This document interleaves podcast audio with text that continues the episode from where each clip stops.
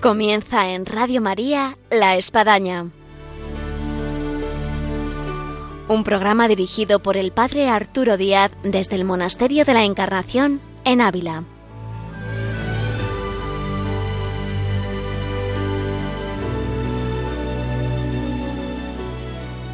Hola, buenos días. Les habla el Padre Arturo Díaz. Bienvenidos a La Espadaña. Y como todo último viernes de mes, en este mes de agosto, tenemos con nosotros la vida y obra de San Juan de la Cruz, de la mano de María Ángeles Álvarez, y que propició este tiempo de verano en el cual nos encontramos para podernos encontrar con todo lo que supone la vida de San Juan de la Cruz en estos campos de Castilla y precisamente en este tiempo también de agosto.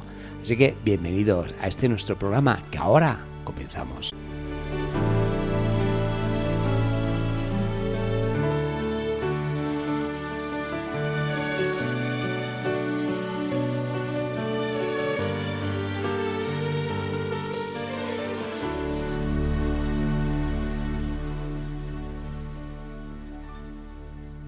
Hola, buenos días, María Ángeles. Buenos días, un saludo para todos. Seguimos con San Juan de la Cruz en agosto, por los campos de Castilla, en esa fundación junto con Santa Teresa de Duruero, que luego también sea de Mancera y camino también de Valladolid, de aprendiz ahí de la maestra de la gran santa Santa Teresa. Sí, sí, en un momento muy muy bonito, muy especial, que es este de la fundación de Duruelo.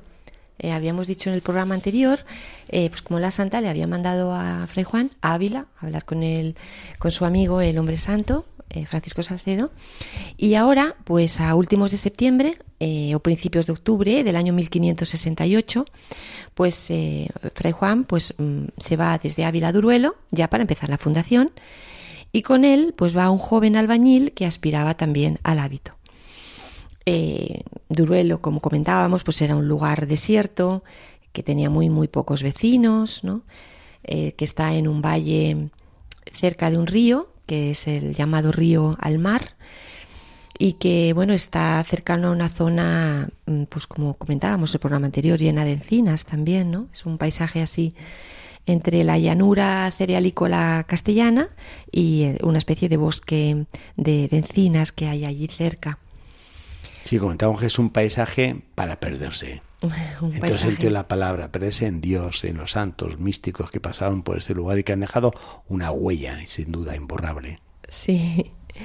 Bueno, el primer día, así nos lo, lo, contaba el santo luego años más tarde, porque estos días de la fundación de Duruelo se le quedaron grabados en el alma a Fray Juan y luego lo estuvo contando muchas veces, sobre todo esto en, cuando con los frailes de Andalucía, ¿no? Y, les, les decía que, que trabajaron este, este albañil y él, ¿no? Durante, durante todo el día hasta ya casi la noche eh, y todo en ayunas y con un, con un gran contento.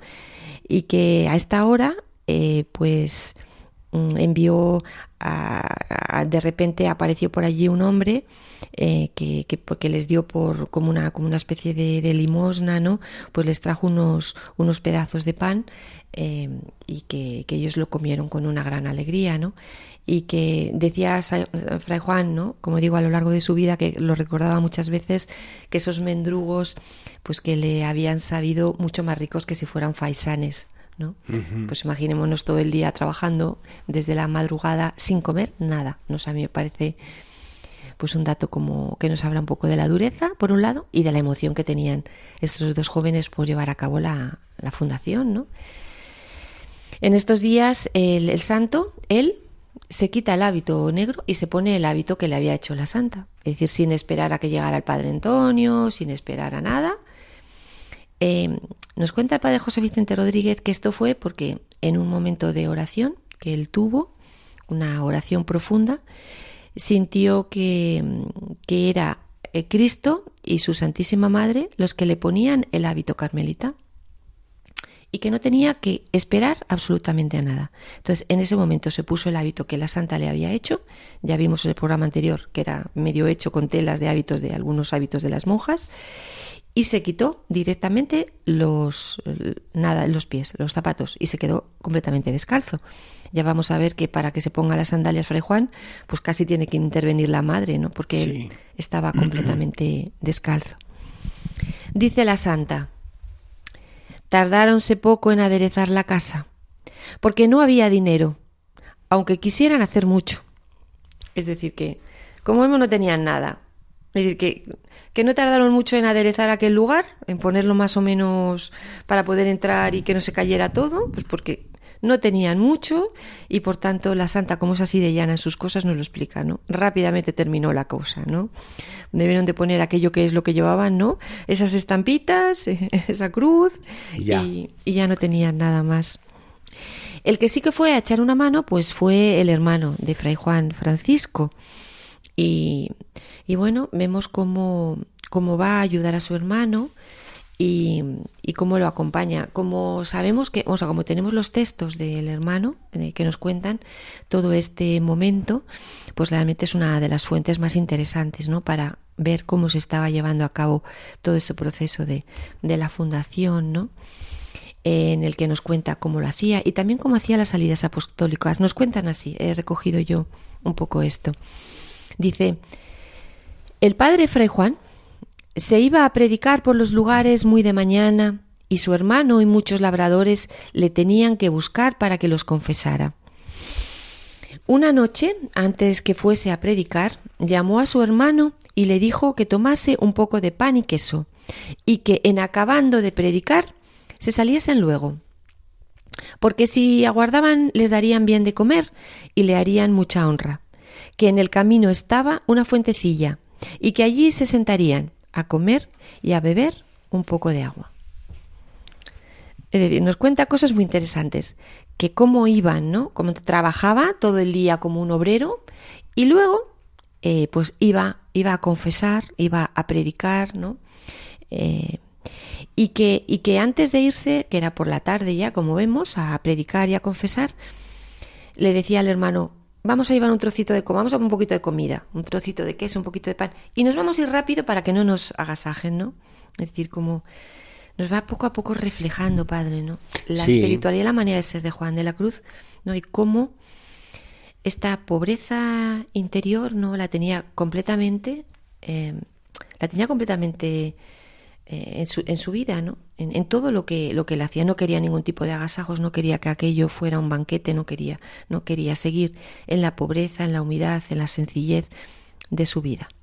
Hay un lugar muy entrañable que tú bien conoces, María Ángeles. Invitamos a nuestros oyentes que si van por ahí no se lo pierdan, que es la llamada La Fonte, esa fuentecilla que corre, que emana, aunque es de noche, y en la que se pone el escenario en el que su hermano Francisco con San Juan de la Cruz eh, ahí tomaban pues esos eh, bocaditos de, queso, en fin, de lo que llevaban y, saboreaban ese agua fresca y ese correr de la fuente, en fin, ha, quedado marcado el sitio.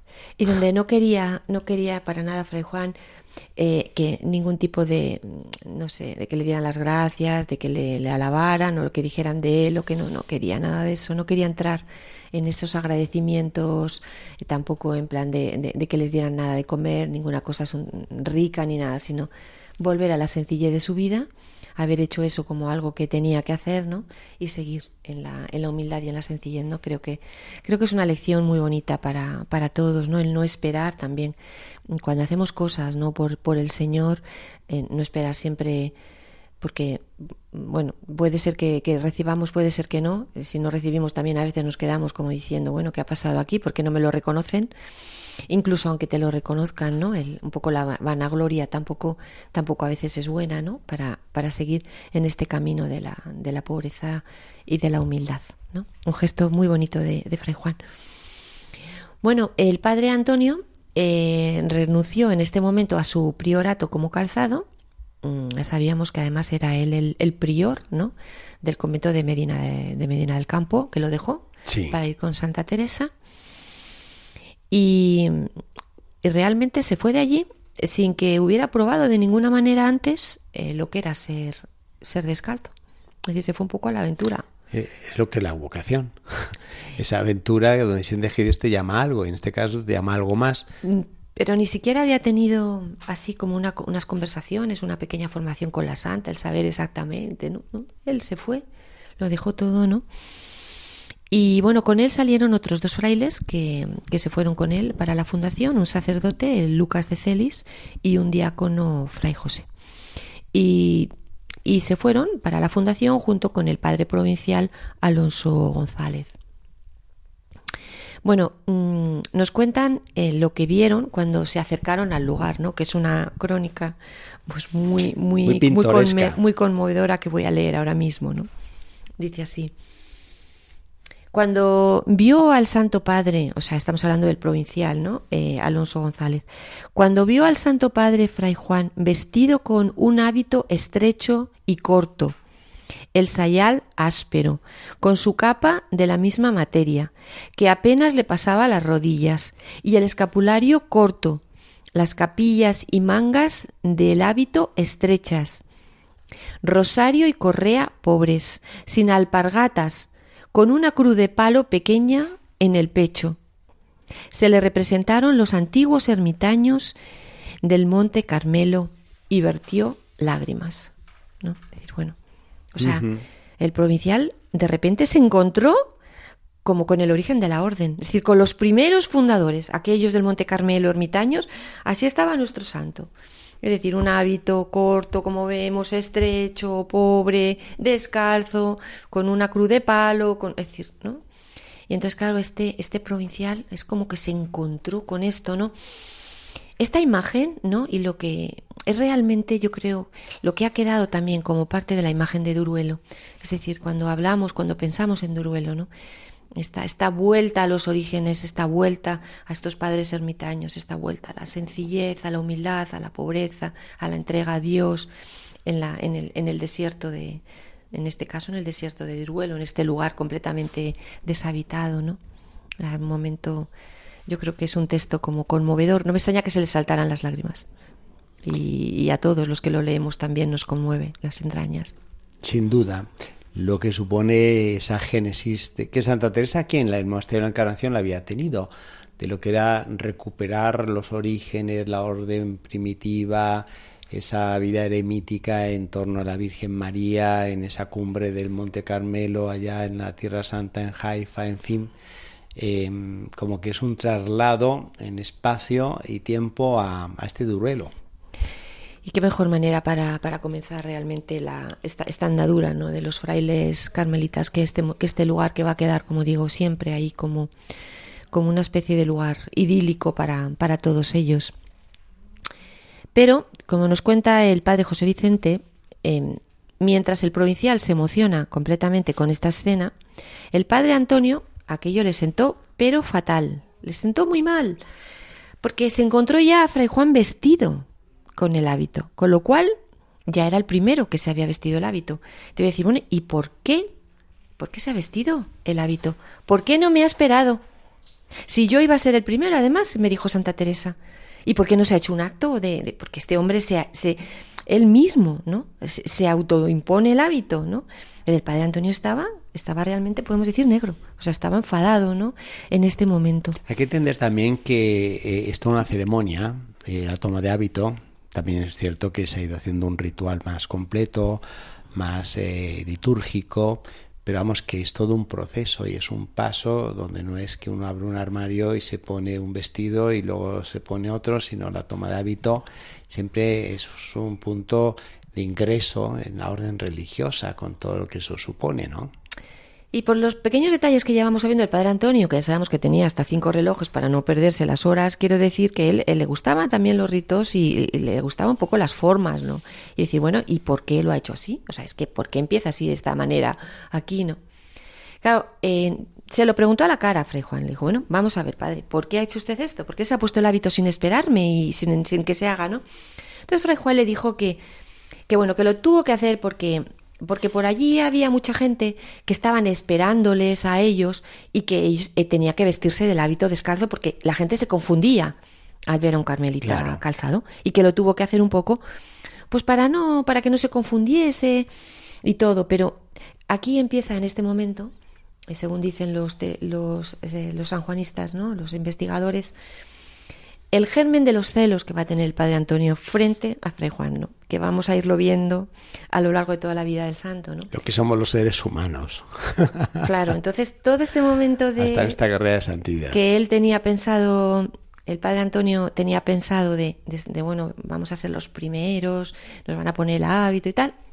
Fray Juan se lo había roto completamente, ¿no? Porque llegó ahí, se le encontró ya vestido y dijo, bueno, madre mía, como las cosas son distintas, ¿no?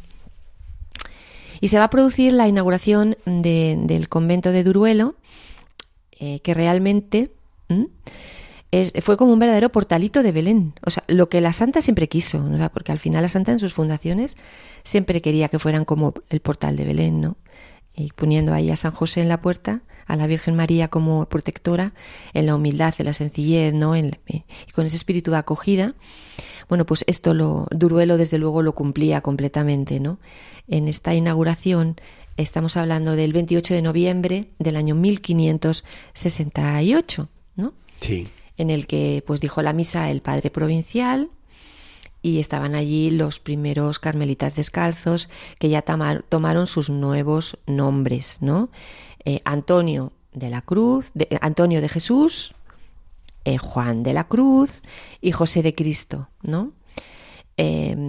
Bueno, pues el nombre que le dio el, el, primer, la patente de los primeros frailes carmelitas, ¿no? Eh, fue el padre general, ¿no? Que estaba allí y les dijo, bueno, pues ustedes se van a llamar así y ustedes mm, van a tener estos nombres en la fe. Y entonces además le dio un nombre a todo, como digo, a todos ellos, o sea, una patente a todos ellos y les puso el nombre que yo no lo sabía, me he enterado estudiando estas cosas, que es de frailes carmelitas contemplativos. Es decir, luego nosotros les llamamos eh, carmelitas descalzos, eh, por, pues un poco siguiendo también un poco todo lo de la santa, ¿no? Pero el nombre que les, que les dieron fue de carmelitas contemplativos. ¿Por qué? Pues porque están ahí ya definidas eh, dentro de esta, de esta definición de carmelitas contemplativos lo que va a ser un poco como si dijéramos la imagen de lo que la santa y lo que la orden quería de ellos, que fueran, que se dedicaran a la oración, a la contemplación, que tuvieran una atención a la vida litúrgica y que tuvieran también una acción apostólica. ¿no? Bueno, em, las constituciones para estos nuevos frailes pues están literalmente copiadas de las que la santa había organizado para las monjas. No, pero como hemos dicho, no estaba la santa en la fundación de este convento, así como sí que había estado en la fundación de los conventos de las monjas. No pudo estar y cuando pudo acercarse, eh, pues fue ya febrero del año 1569 y llegó acompañada de dos monjas Mm, pues que la, ayudaban y la apoyaban mucho, que las conocemos muy bien, a Isabel de San Pablo y a Isabel de Santo Domingo. Bueno, y nos cuenta, todo esto ya nos lo cuenta la, Santa en Fundaciones, ¿no? que también es un relato que recomendamos a, los, a los oyentes que no se lo pierdan, que dice, cuando la Santa se encuentra con el Padre Antonio barriendo la puerta, eh, de la iglesia y que estaba muy contento barriendo a primera hora de la mañana. Y entonces le dice la santa, ¿qué? ¿Pero qué es esto, mi padre? ¿Qué se ha hecho de la honra? Y, y, entonces el padre Antonio le contestó, yo maldigo el tiempo que la tuvo, que la tuve. Es decir, bueno, sabemos que una de las cosas de la santa, ¿no? Es que, que decía siempre que, que el prior y la priora tenían también que barrer. Sí. Es decir, aquí no hay quien no barre y quien barre, ¿no?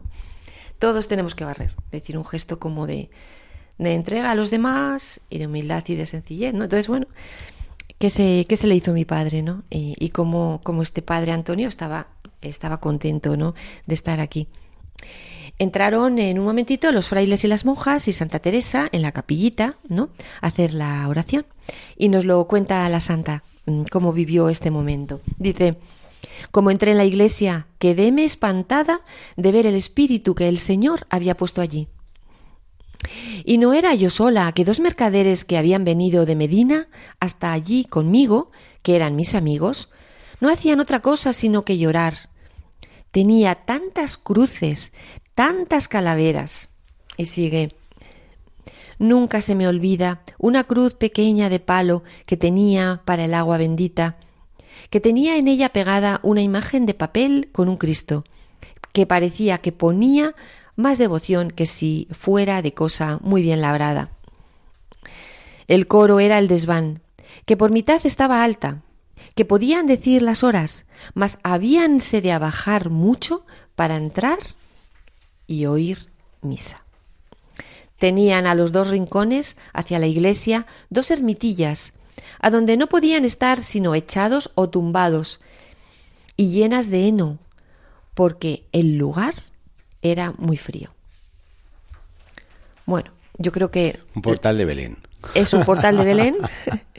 si nuestros oyentes han estado poco a poco, como la santa lo describe también, como si levantando mentalmente este momento, este lugar, pues es un lugar increíblemente pobre, austero, sencillo, donde no había imágenes, donde una, una nuevamente una, una estampita y un palo de madera, donde eh, eran tabajito que tenían que estar tumbados en los, en los altares, donde hacía muchísimo frío y los pobres se, metían ahí un poco la paja para, para, estar un poco medianamente calientes. Arropados. Estamos hablando que además Duruelo es un sitio muy frío. En este momento ya estamos en noviembre, o sea, tenía que hacer un frío tremendo, ¿no? Y bueno, eh, realmente la, la descripción de, de, Duruelo, pues ya que vamos conociendo, hemos conocido bastante a la santa, ¿no, padre? Yo me atrevo a decir que a ella la gustó y la horrorizó. O sea, las dos cosas juntas. O sea, la gustó porque realmente era el portalito de Belén que ella quería, pero por otro lado, espántame, ¿no? Es decir, madre mía, ¿no? Es decir, qué radicalidad la de Fray Juan y la de este lugar.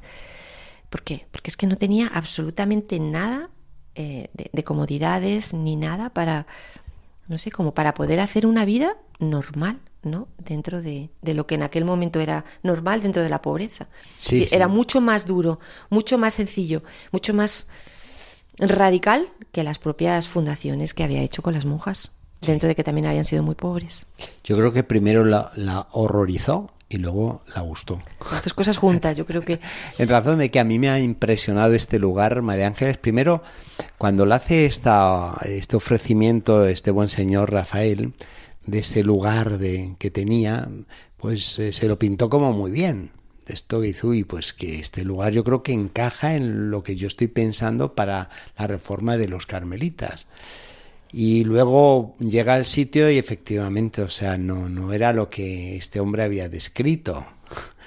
Y se encuentra con, con esa realidad, pero a mí me ha hecho pensar, y así se lo transmitido a los peregrinos que han venido conmigo, como Santa Teresa ve más allá de lo que sus ojos eh, pueden captar, porque efectivamente es un sitio que uno dice, bueno, es que aquí no hay condiciones para hacer una capilla, para hacer unas celdas, para hacer un refectorio, en fin, lo que necesita un convento.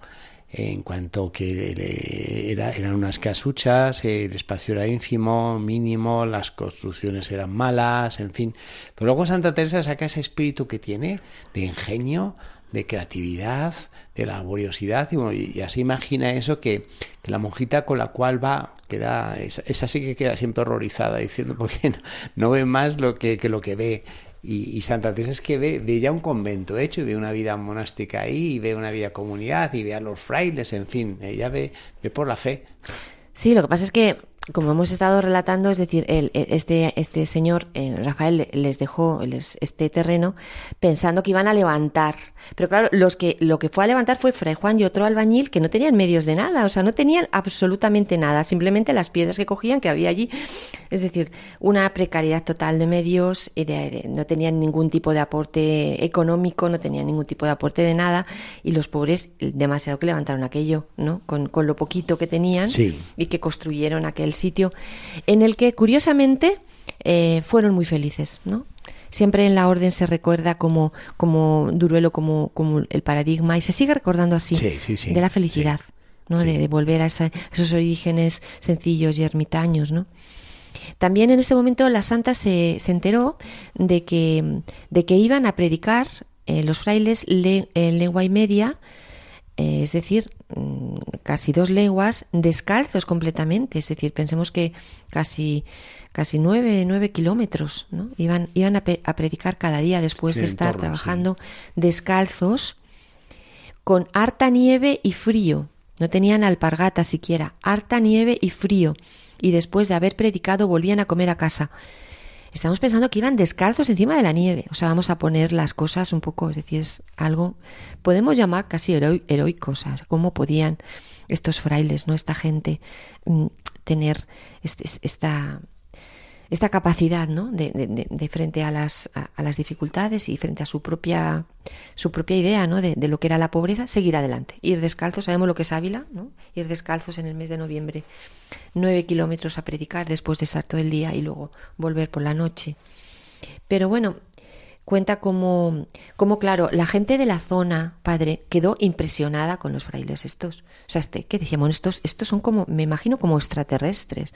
¿Y esta gente quién es? Y claro, cuando les veían en esa pobreza, pues les llevaban alimentos, iban llevando alimentos. Pero curiosamente nos cuentan que, que Fray Juan, esos alimentos, ellos comían lo que necesitaban y lo que sobraba lo volvían a repartir entre los pobres. Es decir, ellos comían estrictamente lo que necesitaban para su subsistencia. ¿no? Es decir, bueno, estamos viendo un poco cómo se está algo muy bonito, está hablando de la comunidad, ¿no? es decir, no solo la comunidad religiosa de los frailes, sino la comunidad ¿no? de todos los fieles que había alrededor, de los labradores, de gente tan sencilla que vivía por allí. Pero frente a estas cosas de dureza, como esto de ir descalzas, pues la santa les instó a que no fuesen tan radicales en cosas de penitencia y que, que por favor, que, que no hubiera tanto rigor, porque decía la santa que tenía el demonio temía a la santa que el demonio los acabase. Es decir, porque sabemos que en estas cosas de exceso, de rigor, ¿no? Ahí también podemos estar tentados por el demonio. Es decir, en, en pasar, pasar un poco de la raya. Ella siempre quería cortar esto en, en los excesos y que por tanto les decía, que lleven alpargatas, por favor, se lo pido. Vayan calzados con una alpargata, que tampoco es una manera de estar calzado, muy bien calzado, pero algo, ¿no? Y que, y que por favor que, que intentaran en la medida de lo posible calentarse, que que por favor no, no, tuvieran una, una, vida en estricto, en estricto, con tanto rigor, que no les tentara, por tanto, tampoco el demonio en, en cosas que no fueran en, en, su propio perfeccionamiento, es decir, que no pasaran aquella, aquella raya entre una cosa y la otra, y por querer ser así de sencillos, humildes y pobres, cayeran justamente en lo contrario. En la soberbia, podemos decir, ¿no? En la, En la autoapreciación de la, de, lo que uno hace por el Señor y que, y que le lleva a auto imaginarse ¿no? mucho mejor de lo que uno es. Pues muy bien, María Ángeles, llegamos al final de nuestro tiempo y dejamos aquí a Santa Teresa, San Juan de la Cruz, a, Padre Antonio en esta fundación de Duruelo, en este lugarcillo. En este lugarcito tan bonito que seguimos instando a nuestros oyentes a que el que pueda que se acerque. Muy bien, pues muchas gracias María Ángeles. Siempre nos quedamos con sabor de más, pero el tiempo es este y llegamos a nuestro término. Y qué hermoso esta recreación que hemos tenido en este programa de la Espadaña en el día de hoy con María Ángeles Álvarez, en la vida y obra de San Juan de la Cruz y en este lugarcillo de Duruelo que les, invitamos una vez más a que no se lo pierdan si tienen ocasión de ir. Y desde este nuestro programa nos despedimos y les esperamos al próximo viernes, Dios mediante, aquí en La Espadaña, en Radio María.